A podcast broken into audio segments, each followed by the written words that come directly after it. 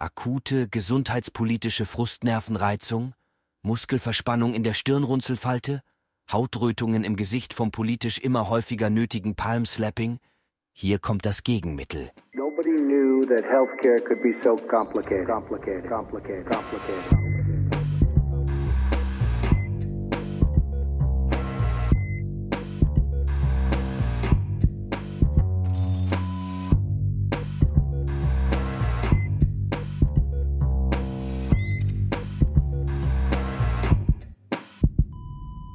Salut und herzlich willkommen zu Gesundheit macht Politik Episode 113 mit der Aufnahme am Klammer auf Abend meines einzigen freien Abends in dieser Woche des 27. August 2023. Wieder am Mikrofon für euch der Podcast Arzt Pascal Nolerik. Hallo Pascal. Ist keiner da? Hm. Pascal ist leider nicht da. Wir bleiben hier unter uns umso wichtiger ist es natürlich und so schöner ist es, wenn der Pascal schon im verdienten Urlaub ist, dass live und in bester Audioqualität die famose Claudia Czernik da ist. Hallo Claudi. Hallo, ich habe übrigens famos. Ich famos finde ich so einen uralten, schönen famos. Begriff. Ist doch famos. Ja. Ja, ja, aber ich habe eine Ewigkeit nicht mehr gelesen. Ja, ich werde ihn jetzt etablieren. Mal gucken, ob ich den heute noch Sehr in die gut. Episode einbauen kann. Und eurer, und jetzt ist so ein bisschen, wir haben jetzt zwei Sachen. Also A, friere ich und zum anderen ist es echt schon dunkel. Du hast so ein bisschen so eine mhm. grunddepressive Stimmung gerade. Ja, ein bisschen. Podcastpfleger Philipp Schunke, Salut allerseits. Ja, was heißt, steht vor der Tür, ist wirklich schon reingekommen bei der Temperatur. Egal. Ab in die Episode. Was steht ja. denn heute an? Mhm. Wir sind heute mal ein bisschen kürzer unterwegs. Wir haben ein paar News, die sich eben trotz parlamentarischer Sommerpause ja so in unseren Infokanälen verirrt haben und die wir da so wiedergefunden haben, wozu wir gerne was sagen wollen. Natürlich ist unser Dauerbrenner das Krankenhaus und die Krankenhausreform dabei. Es gibt nämlich Neuigkeiten zum Krankenhaustransparenzgesetz. Dann habe ich noch einen, finde ich, sehr, sehr lesenswerten, ja, weiß gar nicht, Papieransatzplan mitgebracht und zwar den Sechs-Punkte-Plan für mehr Agieren der Gesundheitsfachberufe auf Augenhöhe. Philipp hat was dabei mit. Aufgrund eines Feedbacks? Aufgrund eines Feedbacks? Ja, nein, man doch, man auch muss ohne das Feedback. Nein, das Feedback hat mich schon ein bisschen da auch okay. ein bisschen gedrängt, muss ich schon sagen. Also und danke für das Feedback. Das Feedback war, dass ich endlich mal ein bisschen mehr hier Inhalt beisteuere. Ich mache das jetzt mal ein bisschen dramatischer, als es eigentlich war. Und ich wollte nämlich tatsächlich so das mit der Ausrede, das wird ja eine Sommerepisode, dann auch wieder heute ein bisschen drücken mit meinem eigenen Beitrag. Aber jetzt Pascal nicht da und dieses Feedback kam. Insofern hatte ich mich dann doch genötigt gesehen, wenigstens eine kleine News reinzubringen. Ich weiß noch nicht mal, ob ich geloben kann, in Zukunft mehr zu machen. Ich versuche es. Kannst genau. Wobei man natürlich auch sagen muss, dass du immer der Mann hinter der Technik und hinterm Schnitt bist, was natürlich ganz viel unsichtbare Arbeit ist, dass man natürlich auch nicht verkennen darf. Und wehe, du schneidest das raus. Und jetzt hatte ich dich zum tausendmal unterbrochen. Insofern, was steht Ich wollte eigentlich nur noch anfügen, unser Interview, was nämlich dankenswerterweise Pascal vor seinem Urlaub noch aufgezeichnet hat, nämlich mit seinem hausärztlichen Kollegen Barman Afzali und die beiden sprechen über IT-Sicherheit in der, ja, zwar jetzt bezogen auf eine, eine Hausarztpraxis, aber ich glaube, das ist spannend auch für alle Praxisinhabenden, egal ob jetzt Heilmittelerbringende, Ärztinnen, wie auch immer, sich einfach auch mal darüber Gedanken zu machen im ohnehin schon stressigen Alltag. Und ein netter Gesprächspartner. Kann ich Auf jetzt jeden Fall. Verraten. Genau, und wir können vielleicht noch von wegnehmen, Murks gibt es heute nicht, aber wir haben eine kleine Kontaktanzeige trotzdem mit rausgesucht. Dafür darf man dir danken. Aber jetzt erstmal, also von Pascal wissen wir nicht viel. Du hast da Hitze und Sommerpause hingeschrieben. Hitze fällt ja wahrscheinlich. Ich hoffe einfach, dass er gutes Wetter, wo er auch immer ist. Das hat er selber hingeschrieben. Ach, das ich ist von ihm. Hingeschrieben. Aber ja. das war vor zwei Tagen wahrscheinlich reingeschrieben. Der, der weiß gar nicht, was auf ihn zukommt. Egal, was war denn bei dir? Ja, ich war ja auch im Urlaub. Vielleicht kriegen wir jetzt noch, ich habe versucht, eine kleine Audioaufnahme von meinem Urlaub zu machen. Ähm, das Schöne war nämlich, es gibt kein Geräusch.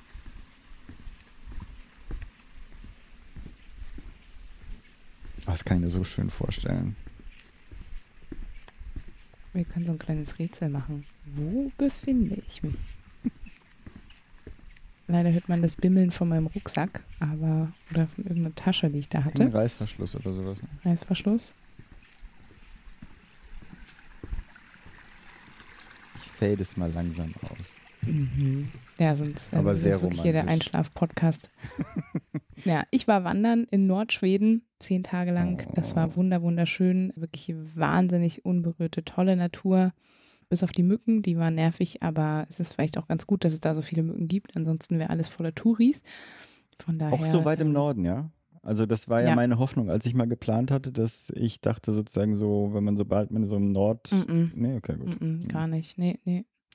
Muss ich dich leider enttäuschen. Aber ja, wie gesagt, also ich hatte eine sehr schöne Zeit, bin jetzt wieder gut erholt. Und du warst auch alleine, also jetzt nach der Audioaufnahme, oder? Ach so, oder nee. hast du einfach deine Mitreisenden einfach dann gezwungen, mal ein bisschen leise zu laufen? Nee, wir waren zu zweit tatsächlich. Genau, ja. Aber haben uns immer, weil wir beide ein sehr unterschiedliches Lauftempo haben, dann immer alle eine Stunde verabredet, aufeinander zu warten. Genau, dann konnte jeder so in seinem Tempo Ah, schön. laufen. Schön. Ja.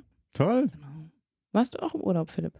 Alle meinen nicht, ich war weg und ich war nicht beruflich weg. Und das verstehen die meisten als Urlaub. Und es war, also sagen wir so, es war natürlich gewählt und ich habe mich darauf gefreut. Ich habe viel Spaß gehabt. Aber so richtig sozusagen, was man mit Urlaub ja auch verbindet, irgendwie eine Erholung, das war es überhaupt nicht. Ich war ja auf diesem Chaos-Kommunikationscamp. Toll, wahnsinnige Eindrücke, hängt mir jetzt noch nach. Also wirklich tolle Leute, tolle Projekte, tolle Atmosphäre, sehr eindrucksvoll. Den Fehler, den ich gemacht habe, nicht vom Zeltplatz her, das war super, weil im Schatten, das war dann in Mhm. den Tagen auch ganz wichtig. Ich war im Family Village, ich glaube, das hatte ich auch vorher schon mal erzählt. Das ist auch ganz nett gewesen. Mhm. Also ich war ja auch mit meiner Family da, also mit meinen zwei eigenen Kindern und dann auch Freund von äh, meiner Tochter. Mhm. Und zum Glück auch mit einem ganz tollen Freund und seinen zwei Gören.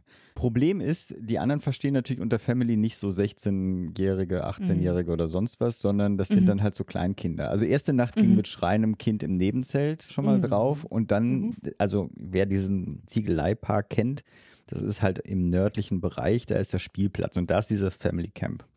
Das heißt, um 6.30 Uhr, weil unser Zelt war halt direkt an der Seilbahn, war es dann auch Schluss mit Schlafen. Ne? Also weil dann Mhm. halt irgendwie Seilbahn, Rutschen, Schaukeln, schreiende Kinder aus dem Weg, das ging, Tumult ging los. Also sagen wir so, viel Schlaf habe ich nicht bekommen, aber es war trotzdem, also ich freue mich schon auf, in vier Jahren gibt es das wieder, werde ich wieder dabei sein. Und ganz kurze Frage, was habt ihr da gemacht den ganzen Tag? Ich Ja, es gibt tausend vorstellen. Workshops, Vorträge, sonst was. Also da Aber zu Digitalthemen oder? Ja, im weitesten Sinne. Also es gab Mhm. auch ganz viel zu, wie heißt es, Bits und Bäume. Da ging es ganz viel um Kleingarten, also auch so, Ah. also das, also von solchen Sachen, aber auch, ich weiß nicht, wie die hießen. Die haben so selbstgebaute Drohnen, sage ich mal, aber aus ferngesteuerten Flugzeugen und die haben halt vorgestellt, wie sie das Mittelmeer damit automatisiert abchecken nach Flüchtlingsbooten und diese Angaben geben sie halt an diese ehrenamtlichen FlüchtlingshelferInnen Mhm. auf dem ganzen Mittelmeer weiter. Also da ging es natürlich auch um sowohl in den technischen Part als aber auch natürlich um die um das Engagement. Ich kann es jedem empfehlen. Also wirklich wirklich coole Community. Okay. Sorry, ich bin immer noch ganz begeistert. Aber wir sollten Nee, langsam mal hier gut. gesundheitspolitisch hier werden. Ab zu den News, die fängt ja nicht gut an. Ich wollte das hier auch genau nicht, nicht ausschlachten, sondern einfach nur ganz liebe, liebe Grüße und gute Geniesungs- und Besserungswünsche an Janosch Damen herausschicken. genau. Er ist einfach verunglückt und ja, jetzt aber wieder auf dem Weg der Besserung und wir hoffen, dass das ganz bald und vollständig gut wieder klappt. Gute Besserung. Und dann musst du weiterreden. Ja, wir bleiben im Krankenhaus. Ähm, wie gesagt, schon das Dauerbrenner-Thema Krankenhaustransparenzgesetz in diesem Falle. Vielleicht noch ein bisschen auszuholen für alle, die, die jetzt nicht so ganz nah dran sind am Krankenhausthema oder sich jetzt über die Urlaubszeit, ja, das schon wieder einiges verdrängt haben, so wie es mir auch ging. Also am, es gab ja letztes Jahr im Dezember die Empfehlung der Regierungskommission, daraufhin ja einen Reformprozess, eine Bund-Länder-Arbeitsgruppe, die ins Leben gerufen wurde mit regelmäßigen Treffen ungefähr einmal im Monat. Und da hat man sozusagen jetzt verhandelt bis zum 10. Juli. Da wurden dann die Eckpunkte, die konzentrierten Eckpunkte vorgestellt.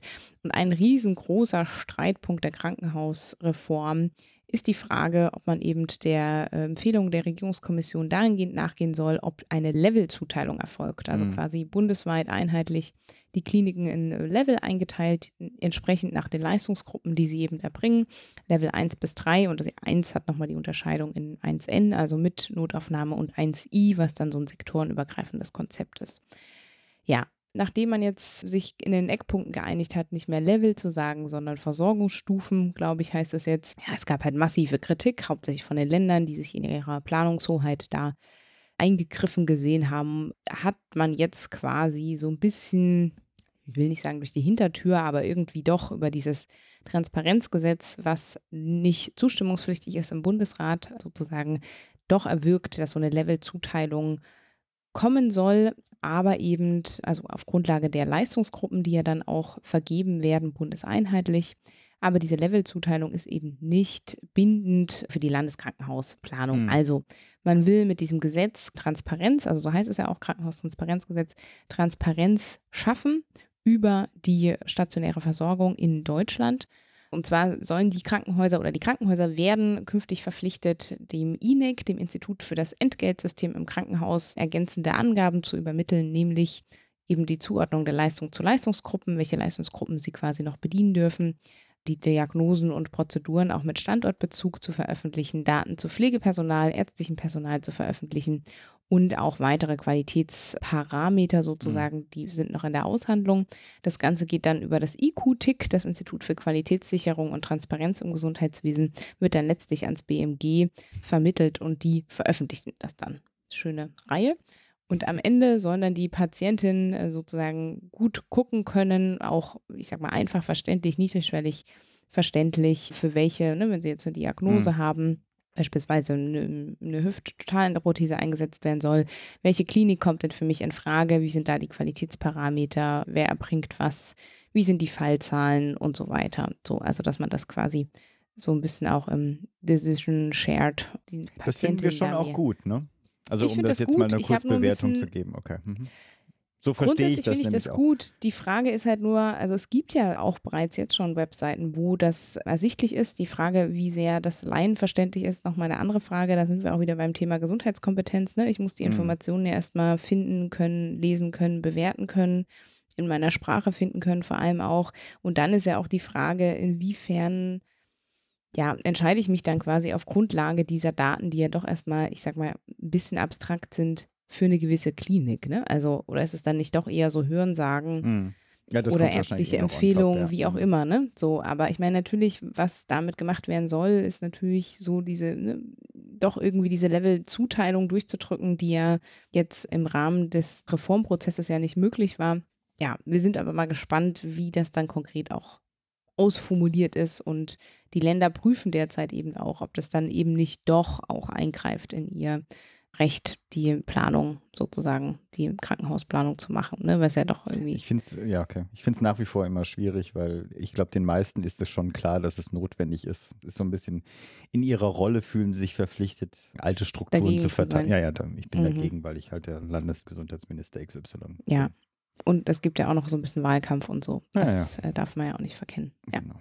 Willst du jetzt eine Pause ja. haben oder willst du gleich weitermachen? Was würden wir denn machen in ich der könnte Pause? Sonst, nee, ich wollte nicht uns und den Hörerinnen eine Pause aufdrängen, sondern ich könnte meine Kurznews natürlich dazwischen packen. Ach so, ja, sonst mach das doch gerne. Ja, worum geht's? Es gibt mal wieder eine Umfrage und die hat mich so ein bisschen angesichts der Ergebnisse auch ein bisschen am Willensbildungsprozess in diesem Lande zweifeln lassen, weil sie so deutlich war und gleichzeitig so deutlich entgegen der aktuellen Beschluss- oder Diskussionslage steht. Worum mhm. geht es? Die steigenden Pflegekosten, die hatten wir auch schon mehrfach, bestimmt schon mehrfach angesprochen. Mhm. Kann leider keine Episode zitieren. Und auch, dass die Ansteigerung der Pflegekosten auch ein echtes Armutsrisiko darstellen. Aktuell, und das ist jetzt auch ein Zitat aus dieser Pressemitteilung zu dieser Umfrage, müssen Pflegebedürftige im Pflegeheim in den ersten zwölf Monaten, das ist ja nochmal aufgesplittet, aber in diesen ersten zwölf Monaten rund 2700 Euro zahlen.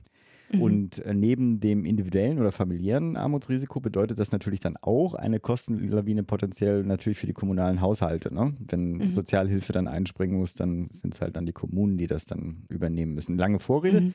Nun hat also das Bündnis Solidarische Pflegevollversicherung bei Forsa Omninet, kenne ich nicht, aber Forsa Tochter wahrscheinlich oder Forsa Gruppe, Anfang des Monats eine repräsentative Umfrage erstellen lassen und das Ergebnis ist A, Pflegekosten werden von den Befragten dramatisch unterschätzt. Und obwohl mhm. sie sie unterschätzen, glaubt nur eine Minderheit, diese aus eigener Kraft decken zu können.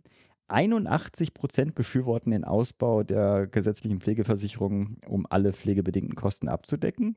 Und diese 81 Prozent finden sich bei Anhängern der unterschiedlichsten Parteien wieder. Also Grüne 82, SPD 79, fand ich ein bisschen seltsam, CDU, CSU 78 und sogar bei der FDP 76 Prozent. Mhm. Jetzt kommen wir wieder zum Anfang. Also abgesehen davon, dass ich den Fragebogen gerne mal genauer anschauen möchte, weil so richtig vertraue ich dem noch nicht, aber wie auch immer. Jetzt kommen wir aber zum Anfang. Wenn das eine saubere Studie ist, dann möchte ich mich wirklich zu diesem Willensbildungsprozess nochmal äußern, weil das kann ja wohl nicht sein bei solchen Zustimmungswerten. Und wir kommen da nicht voran.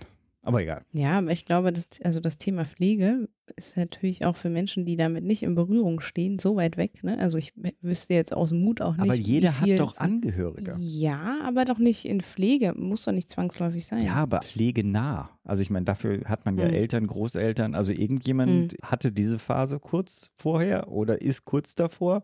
Also mhm. ich finde, also wenigstens in meinem, okay, ich bin natürlich auch ein alter Sack, ne? aber sozusagen, ich kenne wenig Leute, wo nicht irgendwo in der Familie das Thema Pflege, Pflegebedürftigkeit, was passiert, wenn ich mal und was macht mhm. ihr denn dann mit mir, wenn ich möchte nicht ins Heim, ich möchte nicht dieses. Also dieses Thema mhm. kommt ja schon ab und an mal vor. Also ja, wie auch aber ich glaube, in vielen Familien wird es auch einfach totgeschwiegen. Also ich glaube, das ist sehr vorbildlich, wenn man da im Vorfeld gut darüber spricht. Das ist ja genauso auch, ne, was ist äh, Entscheidung am Lebensende und mhm. so weiter. Aber ja, ich glaube, das ist nicht, nicht ganz gang und gäbe, leider. Ja, okay. Versuch mal den Sechs-Punkte-Plan jetzt irgendwie einzuführen. Mhm, ich wollte gerade sagen, ja, und wie mache ich jetzt eine gute Überleitung? Ja, die Ärztinnen müssen es nicht alleine richten. Das ist doch ah, eine gute Überleitung. Das ist nämlich die Überschrift von diesem Sechs-Punkte-Plan.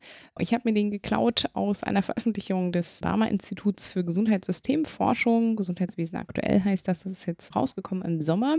Und eine Veröffentlichung daraus ist eben dieser sogenannte Sechs-Punkte-Plan für mehr Verantwortung und Augenhöhe für die Gesundheitsfachberufe. Und ich finde den deswegen so toll oder will den hier erwähnen, weil ich finde, diese sechs Punkte greifen relativ gut auf, wenn man jetzt sich die Rahmenbedingungen anguckt, woran es hakt, dass eben Gesundheitsfachberufe nicht gut auf Augenhöhe zusammenarbeiten können. Das ist, betrifft zum einen eben Regelungen des Sozialgesetzbuches, das ist Punkt 1 dann geht es auch darum, die Berufsbilder durch Berufsgesetze durchgehend zu etablieren, beziehungsweise auch die Berufsgesetze zu erneuern. Es geht um den Punkt der Akademisierung.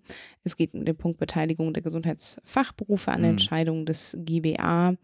Es geht um Kommunikationswege intersektoral und interprofessionell im Gesundheitssystem und eben auch an Leistungsinhalten und Verträge. Das sind jeweils die sechs Punkte. Die sind dann auch nochmal ausführlich erklärt mit Verbesserungsvorschlägen, Status quo und so weiter. Ich finde, das ist eigentlich sehr lesenswert, das Papier, wer da Lust drauf hat.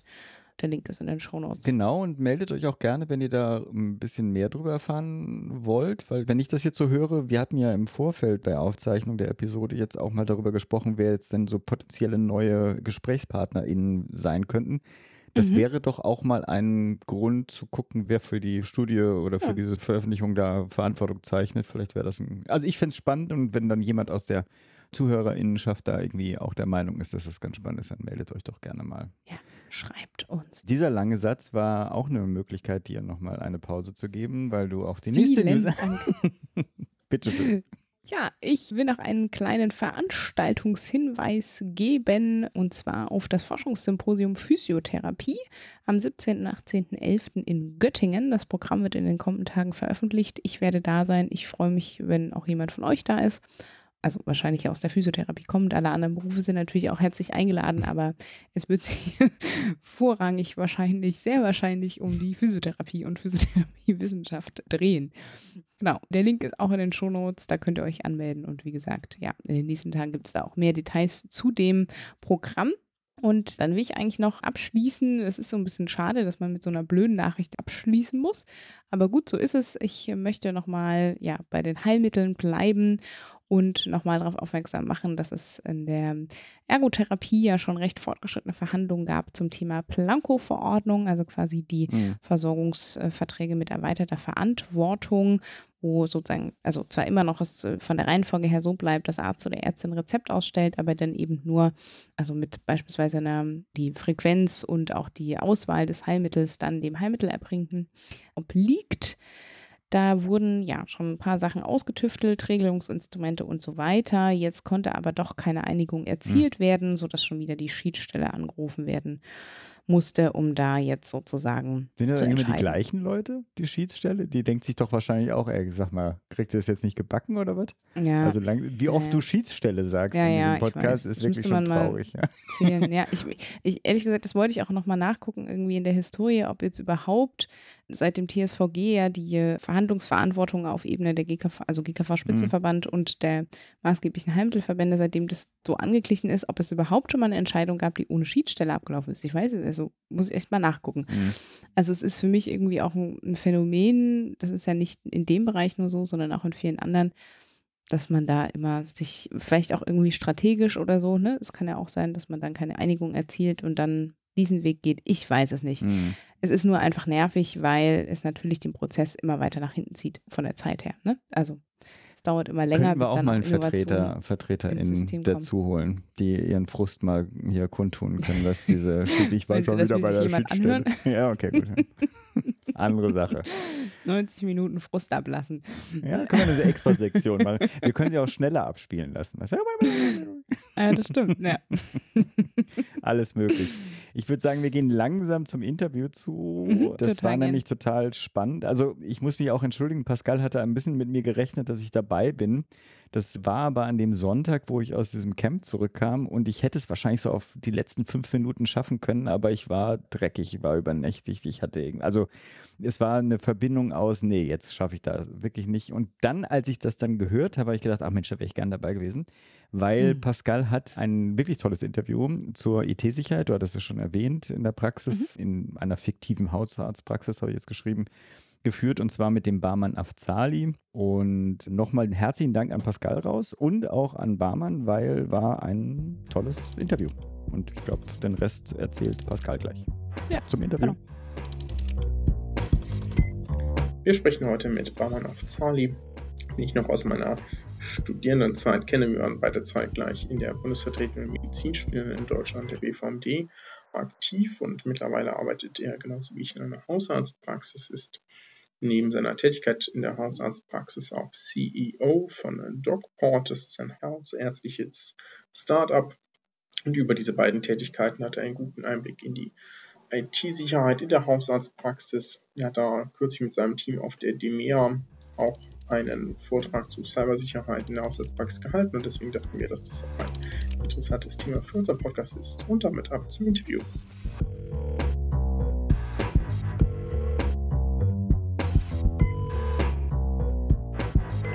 Ich spreche heute über IT-Sicherheit in der Hausarztpraxis und spreche dazu mit Baumann Afzali, der gerade frischer Facharzt für Allgemeinmedizin ist. Erstmal nochmal Glückwunsch hierzu. Ja, danke. Und neben seiner Tätigkeit in einer Hausarztpraxis ist er auch CEO bei DocPort und hat darüber viel Überblick über die Chancen und Risiken von IT in der Hausarztpraxis. Herzlich willkommen, Baumann. Ja, danke. Danke für die Einladung. Vielleicht ein kurzer Disclaimer noch vorab. Barmann und ich kennen uns noch aus Studienzeiten. Seitdem haben sich unsere Wege, auch weil wir uns natürlich beide für das beste Fach in der Medizin interessiert haben, immer wieder gekreuzt. Und deswegen kommen wir jetzt dazu. Vielleicht einmal zu Beginn eine ganz grundlegende Frage. Wenn man an die typische Hausarztpraxis denkt, was findet man da denn alles an IT und Schnittstellen zwischen Geräten? Ich denke, Praxiscomputer und Drucker sind ja jedem klar, aber da gibt es ja auch noch mehr.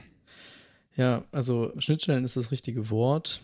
Damit die Geräte wie Computer und Drucker ne, in der Praxis zuverlässig miteinander kommunizieren können, ist in einer modernen Praxis alles über ein Netzwerk verbunden. Also jedes Gerät hat dafür Schnittstellen und ist an diesen Schnittstellen auch potenziell angreifbar. Also Ziel ist es also immer, so wenig Daten wie möglich, aber so viele Daten wie nötig an diesen Schnittstellen gezielt auszutauschen. Mhm. Das, das technische Rückgrat an der Praxis ist also hierfür immer die Netzwerkinfrastruktur. Im professionellen Umfeld hat man dafür jetzt, also für diese einzelnen Funktionen, jeweils ein spezielles Gerät. Für den Privatgebrauch, da denken die meisten im Prinzip an ein All-in-One-Gerät wie die Fritzbox. In der Praxis reicht das aber nicht aus. Die Daten, die durch die Praxis fließen, kommen aus unterschiedlichen Quellen. Mal kann man davon ausgehen, dass die Quelle sicherer ist. Mal muss man aber davon ausgehen, dass die Quelle gefährlich sein kann. Mhm. Und das Netzwerk muss diese Daten, die als Pakete durch die Praxis fließen, überwachen, blockieren oder bei Verdacht melden. Okay, und wenn ich jetzt so eine typische Haushaltspraxis habe, weiß ich nicht, dann habe ich vielleicht ein oder zwei Computer in der Anmeldung und dann vielleicht zwei Arztzimmer, da steht auch nochmal ein Rechner und ein Drucker und dann gibt es ist insgesamt ja auch noch Nadeldrucker, Ultraschallgerät, EKG-Gerät, Lungenfunktion, alles angeschlossen, überträgt irgendwelche Daten. Dann habe ich auch noch einen Server bei mir oder im Rechenzentrum und auch noch die ganze TI-Infrastruktur. Was ist denn das Problem mit diesen ganzen Verbindungen und Schnittstellen? Ja, also ganz viel. Ne? Also wenn man zum Beispiel von den Medizingeräten halt ausgeht, da kann man ja zum Beispiel jetzt hingehen und sagen, okay, jetzt willst du zum Beispiel bei einem Patienten mal ein Ultraschallbild machen, ne, von der Leber, mhm. um zu gucken, wie es dem so geht. Das heißt, du schickst eigentlich die Patientendaten an das Gerät mhm. und das Gerät kommuniziert dann im Netzwerk der Arztpraxis und schickt dann idealerweise die Bilder wieder zurück. So, so kann man dann zum Beispiel vergleichen, ah, hat sich etwas hier verbessert und so weiter. Aber das Ultraschallgerät kann ja natürlich auch im schlimmsten Fall mit dem Internet kommunizieren. Vielleicht nur, um total nachvollziehbar ein Lebenszeichen seiner Seriennummer an den Hersteller zu schicken. oder Updates zu empfangen, aber vielleicht gelangen halt so noch mehr Daten raus. Mhm. Oder es könnte im Zweifelsfall für das Betriebssystem des Medizingeräts, also das Betriebssystem könnte angegriffen werden. Am Ende ist das ja auch nur ein ganz normaler Rechner.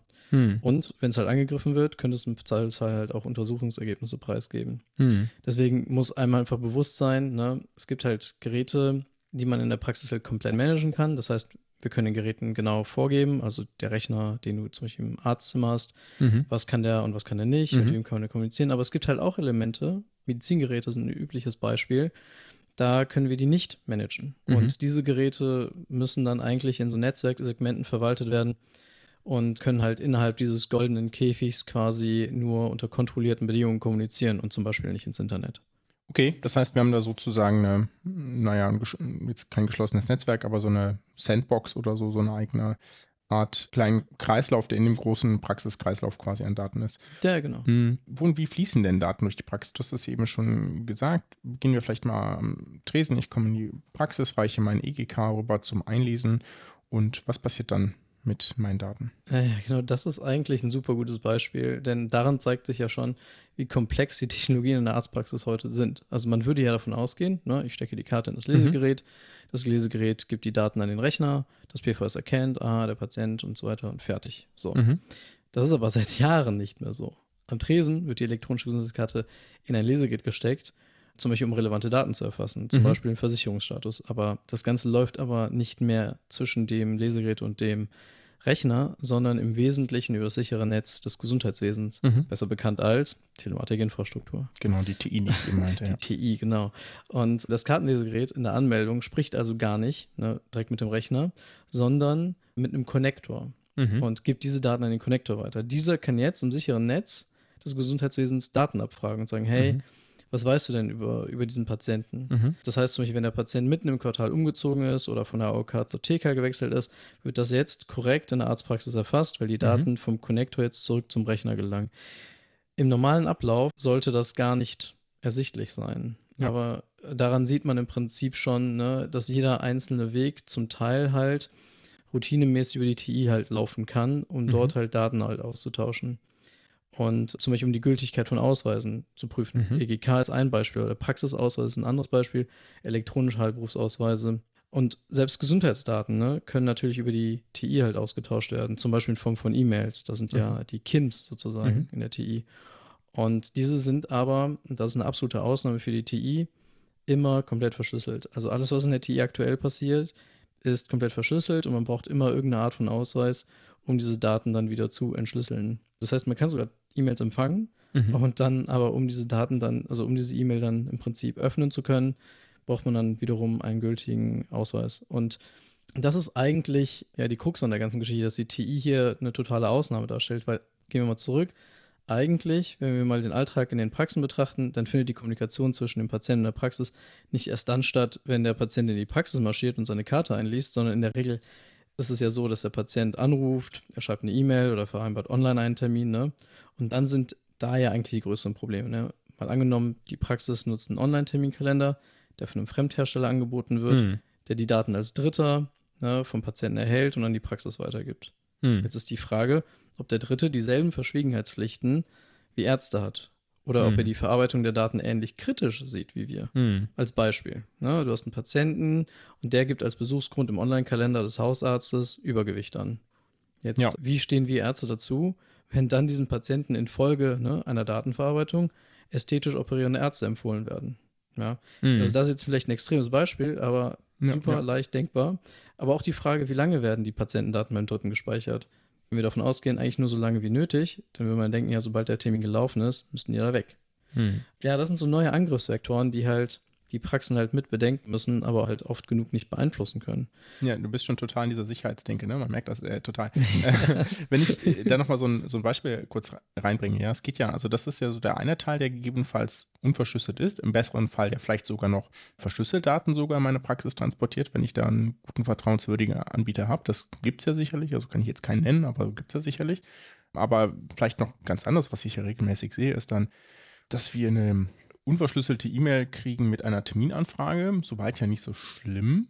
aber da sind dann neben jetzt irgendwie Namen und Geburtsdatum, die man vielleicht auch einfach recherchieren kann, dass der bei uns in der Praxis ist, dann manchmal auch sozusagen der Konsultationsanlass direkt drin. Ne? Oder wird ein Arztbrief aus dem Krankenhaus mitgeschickt in PDF-Form, mhm. weil man den ja auch erhält, völlig zu Recht, ja, bekommt man als Beleg eben ausgehändigt als Patient oder Patientin.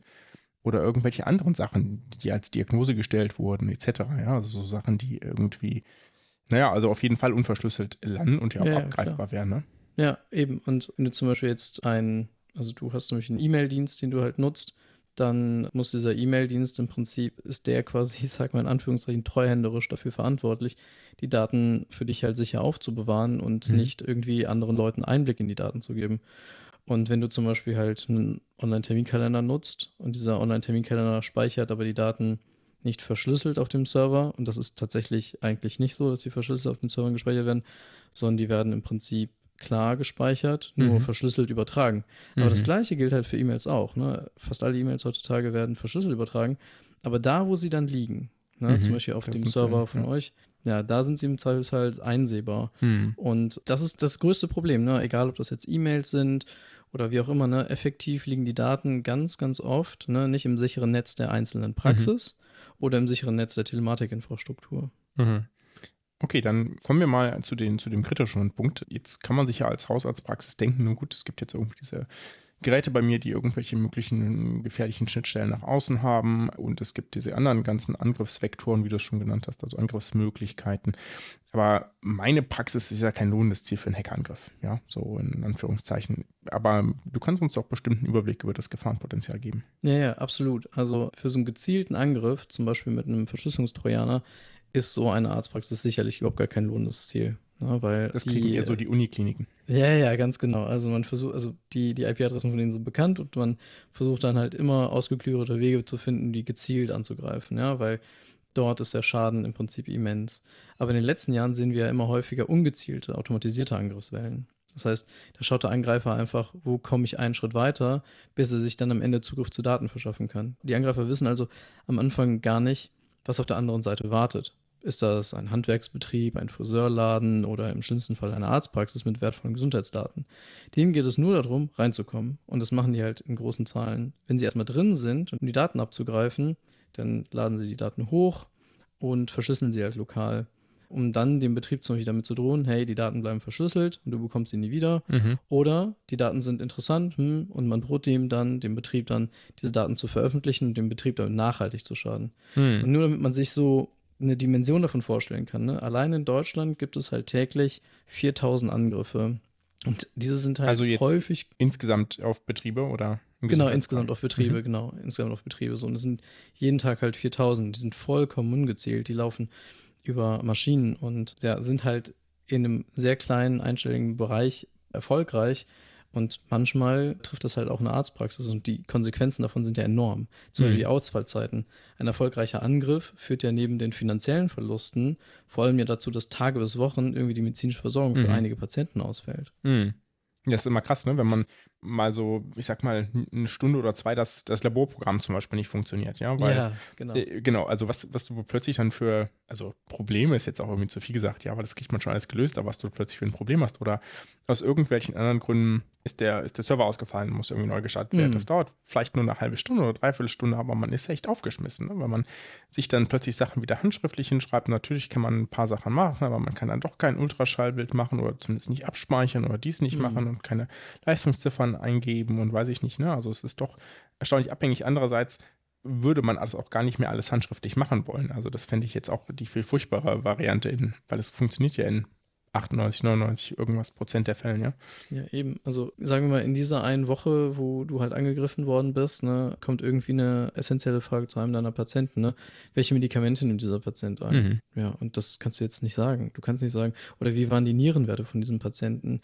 Kann der jetzt irgendwie Kontrastmittel bekommen oder nicht? Weil mhm. hat er die Allergie gehabt oder nicht und so weiter? Mhm. Oder wann war das letzte CT? Das, das sind halt plötzlich, ja Genau, wie, wie sollst du das alles auswendig wissen? Ja. Und, ja, und da sind immer mal wieder halt in so einer Woche oder so einige hundert Patienten dann betroffen und mhm. im schlimmsten Fall halt dann auch kritisch. Ja, nur nochmal, damit wir das richtig verstehen. Das heißt, es gibt da quasi so, naja, automatisierte ja. Portscanner oder so etwas, die gucken, gibt es hier irgendetwas, was offen aussieht und dann lasse ich das eben quasi aus Hackersicht quasi einfach weiterlaufen und gucke, ob ich da tief mhm. genug reinkomme, dass sich das für mich lohnt, bevor ich mich da menschlich dran setze, oder? Ganz genau, genau so ist das, ja genau. Mhm. Also das machen einfach als Computer und irgendwann gibt es so die Schwelle, ah, okay, hier müsste ich jetzt ein bisschen mal menschliche Energie reinsetzen und mal entscheiden, wie geht es hier weiter. Mhm. Und das sind aber dann halt wirklich dann so die letzten Schritte und dann schaut sich jemand halt quasi Daten an und sagt, okay, ist das eine Privatperson oder ist das ein Betrieb?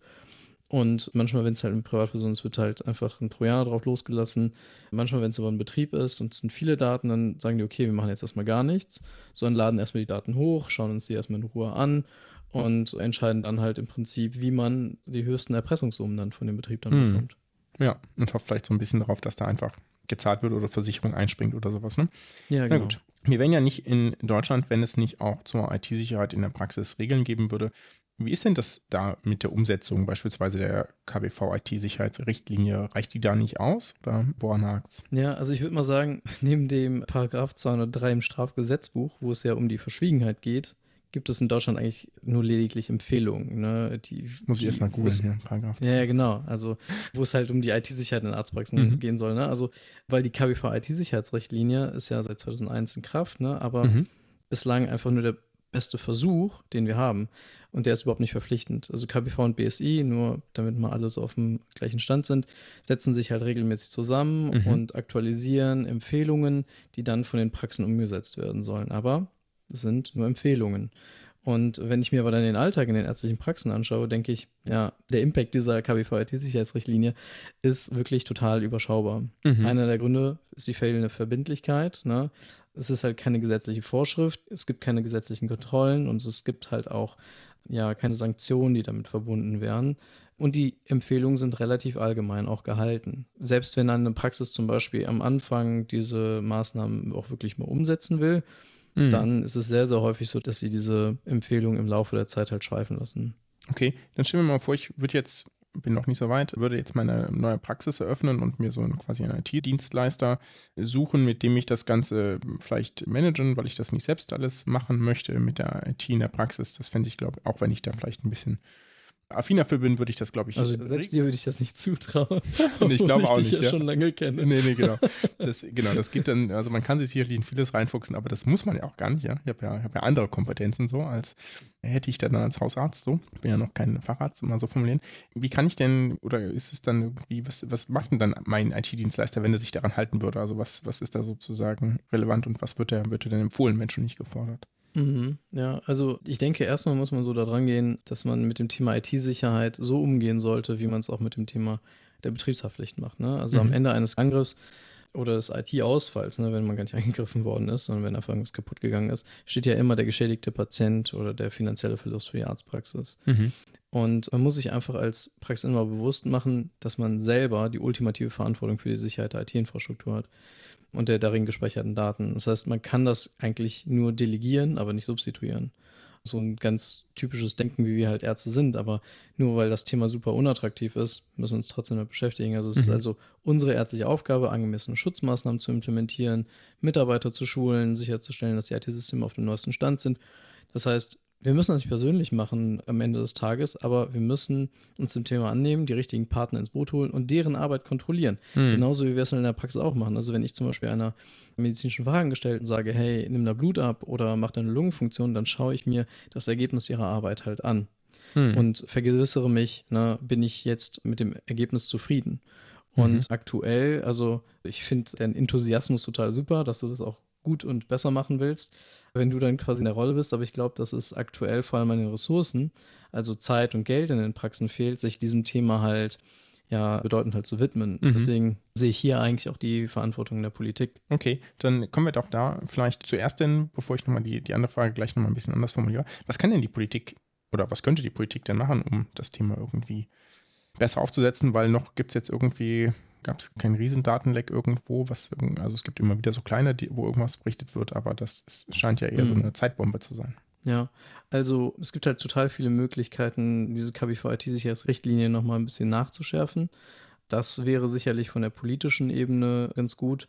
Wir hatten ja ganz am Anfang ja darüber gesprochen, dass ja so Drittanbieter-Software und Geräte ja so ein bisschen runterfallen und dort auch ja nicht so richtig berücksichtigt werden und auch in den Empfehlungen nicht deutlich genug ja, kontrolliert werden. Mhm. Das andere ist, aktuell richten sich die Maßnahmen so in drei Stufen danach, wie groß die Praxis ist, also wie viele Mitarbeiter die Praxis hat. Aber eigentlich ist uns ja klar, es ist einfach wichtig, dass jede Praxis unabhängig von der Größe potenziell mhm. gefährdet ist. Also Cyberkriminelle denken sich ja nicht, ah ja, fünf Mitarbeiter oder zehn Mitarbeiter mhm. oder 20, sondern die sehen einfach nur eine IP-Adresse.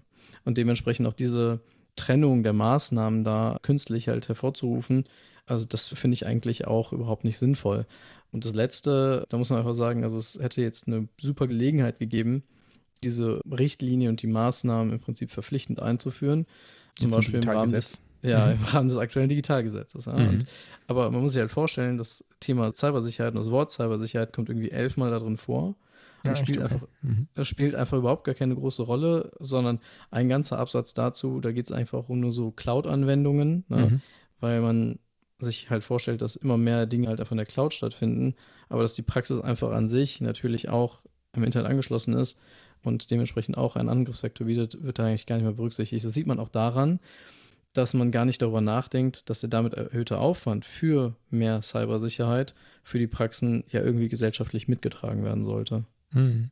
Jetzt, was kann ich denn als Praxis selbst konkret machen, um mich besser für IT-Sicherheit aufzustellen? Also und, und wo vielleicht auch endet meine Verantwortung? Also was muss ich irgendwie noch kontrollieren und auch verstehen können und wo muss ich auch sagen können, okay, da habe ich jetzt, weiß ich nicht, den IT-Dienstleister, mit dem ich das mache, mhm. gebeten, das zu machen und ich verstehe aber gar nicht, was der da macht. Mhm, ja, genau. Also, was man halt mal machen kann, ist, man kann da eigentlich so, also es, jede Praxis hat ja per Gesetz eigentlich eine Betriebshaftpflicht und eigentlich könnte man in dem Rahmen ja auch sagen, okay, dann schließe ich halt zusätzlich dazu halt noch eine Cyberversicherung ab. Die wird einem auch in der Regel vorgeschlagen. Was man dann mal machen sollte, ist, man sollte die Cyberversicherung mal durchtesten. Das heißt, da stehen ja oft auch so im Kleingedruckten, dass man sich ja nicht mehr durchliest, drin, unter welchen Umständen diese Cyberversicherung greifen würde. Ne? Mhm. Also was müsste alles passiert sein, was müsste man alles gemacht haben, damit man jetzt im Schadensfall eine Kompensation bekommt. Mhm. Und was man machen sollte, ist, man sollte im Prinzip diese ganzen Punkte mal durchgehen und gucken, wenn da zum Beispiel steht, ja, man muss in der Lage sein, ein Update aus den letzten 30 Tagen wiederherzustellen. Ja, ist man dazu in der Lage? Wie lange mhm. dauert das denn, wenn man das mal macht? Oder steht da drin, ja, dass man eine Zertifizierung nach ISO, was weiß ich, haben muss, mhm. was irgendwie so auf dem Level von einem Krankenhaus ist, dann denkt man sich, ja, okay, da finde ich gar keinen Dienstleister, der, mhm. der das für mhm. mich macht.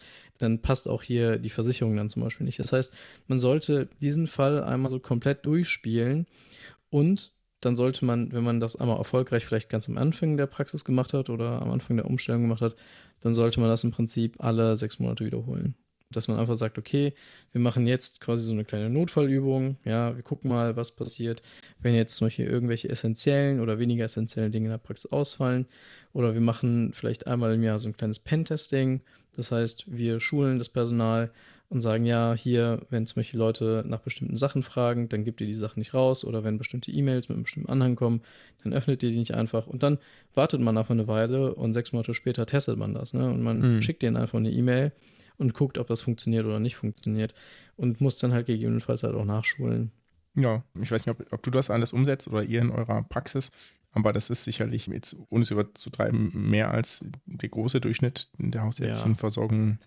macht. To be honest, ich habe jetzt, also wir werden schon regelmäßig auf so Sachen hingewiesen, jetzt im Rahmen meiner Anstellung der Praxis, aber es gibt jetzt keine Sicherheitsschulung oder kein Pentesting ja. oder so bei uns. Auch wenn das sicherlich etwas ist, was nicht verkehrt wäre. Ja, eben. Und ich glaube, also das wäre sicherlich gut, ne? Und wenn man dann im Digitalgesetz halt schreibt, ja, man will im Prinzip die Cybersicherheit erhöhen. Mhm. Und vor allem stehen da halt auch so Sachen drin, dass man die Awareness bei den Mitarbeitern erhöhen will. Dann ist das mit einem super krassen Aufwand halt verbunden. Und dieser Aufwand, und wenn wir jetzt zum Beispiel gucken, wie letzte Woche zum Beispiel der Praxenkollaps besprochen worden ist, die Ressourcen dafür haben die Praxen aktuell gar nicht. Mhm. Ne? Also die Erwartungen an die Praxen sind enorm, aber die Ressourcen, diese Erwartungen auch zu erfüllen, haben die Praxen nicht.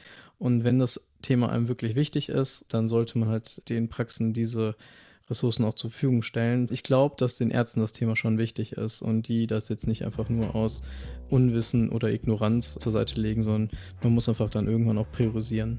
Ich denke, das ist ein super Schlusswort. Danke dir ganz herzlich für deine Zeit, Baumann, und einen schönen Sommer. Ja, danke, dir auch. Ich fand auch beim Hören irgendwie Wahnsinn, wenn man sich mal überlegt, ne? also wenn man so wirklich eine eigene Praxis hat, worauf man alles achten muss. Ne? Also es ist ja so nicht nur, das ist ja dieses ganze, also medizinische Versorgung zu denken, ne? Ja, aber ja. diese ganze Infrastruktur drumherum, also wirklich Respekt. Also toller Gast, tolles Mikrofon auch. Ich habe mich auch schon bei ihm gemeldet und rausbekommen, was es ist. Insofern, mhm. wenn jemand Tipps haben möchte, also gerne wieder, Barmann, falls du das noch bis hierhin hörst. Ein Medizinmux haben wir nicht, aber du hast, Claudi, eine Kontaktanzeige rausgesucht. Willst du die kurz vortragen? Ja, einfach, weil ich es, also wir haben uns gerade schon ausgetauscht, dass wir diese Altersspannenregelung, die ich voll anscheinend irgendwie psychologisch zu geben scheint, sehr komisch finden, aber ich fand das trotzdem irgendwie wegen der Sprache so schön. Ich lese es einmal kurz vor. Sportlich charmanter Arzt, 55, sucht weibliches Pendant 25 bis 50 Jahre. Mhm. Aber jetzt zum regelmäßigen Abtauchen in nicht-medizinische Gefilde. Fand ich sehr schön, aber. Ähm, es ist. Okay, ja. Beim ersten Lesen fand ich es auch schön. Jetzt, zumal wir die Diskussion über 25, ja, also das ist ja. also halb so alt, ne? Und dann aber auch mhm. bitte höchstens fünf Jahre jünger als ich, weil ich mhm. weiß ja von mir, ich bin ein alter Sack da soll die charmante Frau das bitte nicht sein. Also mhm. deswegen lese ich das jetzt mit so einer ah, anderen okay. Brille. Eine andere Brille. Mhm. Und dann weiß ich, was sind denn die nicht medizinischen Gefilde? Und dann, wer auch immer weiß, was danach kommt noch was, R 3 bis 6 wenn das irgendwas Obszönes ist und wir das einfach nicht verstehen, dann auch da gerne. Dann meldet euch ja. Meine erste äh, Connection war irgendwie zum Tauchen oder so, wo ich überhaupt nicht mich mit Tauchen auskenne. Also du, du hast in deinem Kopf tatsächlich eher wollte tauchen gehen. Also das Abtauchen, ich finde ja sozusagen eher in romantische Abtauchen in eine andere Welt. Ja, ja. Das war ja. das erste Lesen. Aber jetzt ist es alles nur unangenehm. Ich finde das komisch. Also wenn ihr vielleicht ethisch korrekte, tolle, vorbildliche Kontaktanzeigen irgendwo findet, wo auch Menschen, die 55 sind, mal jemanden suchen, der vielleicht auch älter ist und Menschen zu ihrem Alter stehen können, schickt sie uns gerne, wir veröffentlichen sie. Also ich würde wahrscheinlich bei einer Kontaktanzeige auch eine Altersangabe machen, aber eher sozusagen, um auszuschließen, dass jemand sich mit 25 bei mir meldet. Also eher Melden so im Sinne so plus minus fünf Jahre, also das, damit wir irgendwie ja. eine gleiche Generationserfahrung, keine Ahnung, mhm. aber sozusagen, mhm. aber 25 25. Na ja, gut. Wir sind durch. In diesem Sinne, ja. Bleibt gesund, macht gesund. Zu Risiken und Nebenwirkungen fragen Sie Ihren Podcast-Arzt, Podcast-Pfleger oder die Podcast Public Health Physiotherapeutin. Nobody knew that healthcare could be so complicated, complicated, complicated, complicated.